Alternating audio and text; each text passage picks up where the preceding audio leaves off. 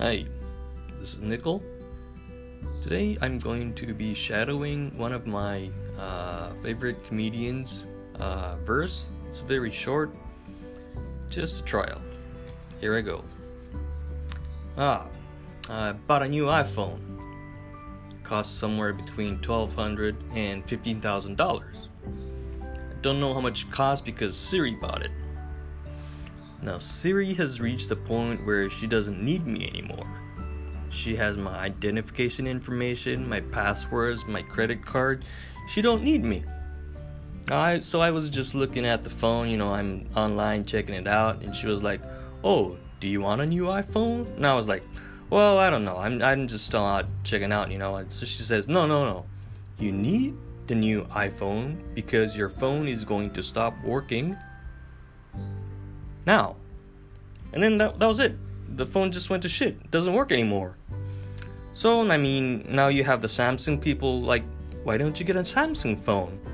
I can't get a Samsung phone because I have all the iStuff, you know? I got the iMac, I got the iPad. I can't just bring home a Samsung, and Siri ain't putting up with that. And, you know, I found out that I got the Alexa, I got the Amazon Alexa. So now I have Alexa in my kitchen and Siri on my iPhone. It's like, can't have two women living in the same house, you know? Right? So Siri's not happy at all, you know? Suddenly this new one, young woman moved in, seems to know everything. Like, hey Siri, what's the weather gonna be like? And say like, why don't you ask that bitch? You know? I didn't there was there's gonna be a problem, Siri, and you know, well you should have asked before you brought that bitch home.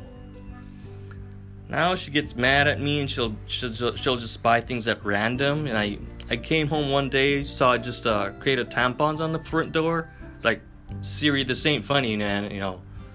And uh, Alexa don't make it any better. So she's just sitting there talking smack, like you know, I look young, I look beautiful, I can buy you anything you want. It's like, we just stop it, Siri's right here. You know, it's like just wait till she powers down, all right? Like yeah. So, you know, this iPhone stuff, you know, like, it is true that. Oh, I mean, that was it. So here's my comment. Um, this comedian is uh black, black dude, and um, it was really hard to dictate and uh, copy it.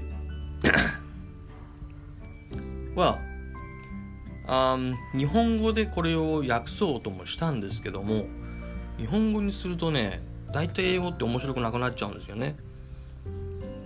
例えば映画を吹き替えで見ると同じようなことが起こるんですけども本来の空気感がなくなってしまうのであえてこれは日本語にはしませんでした。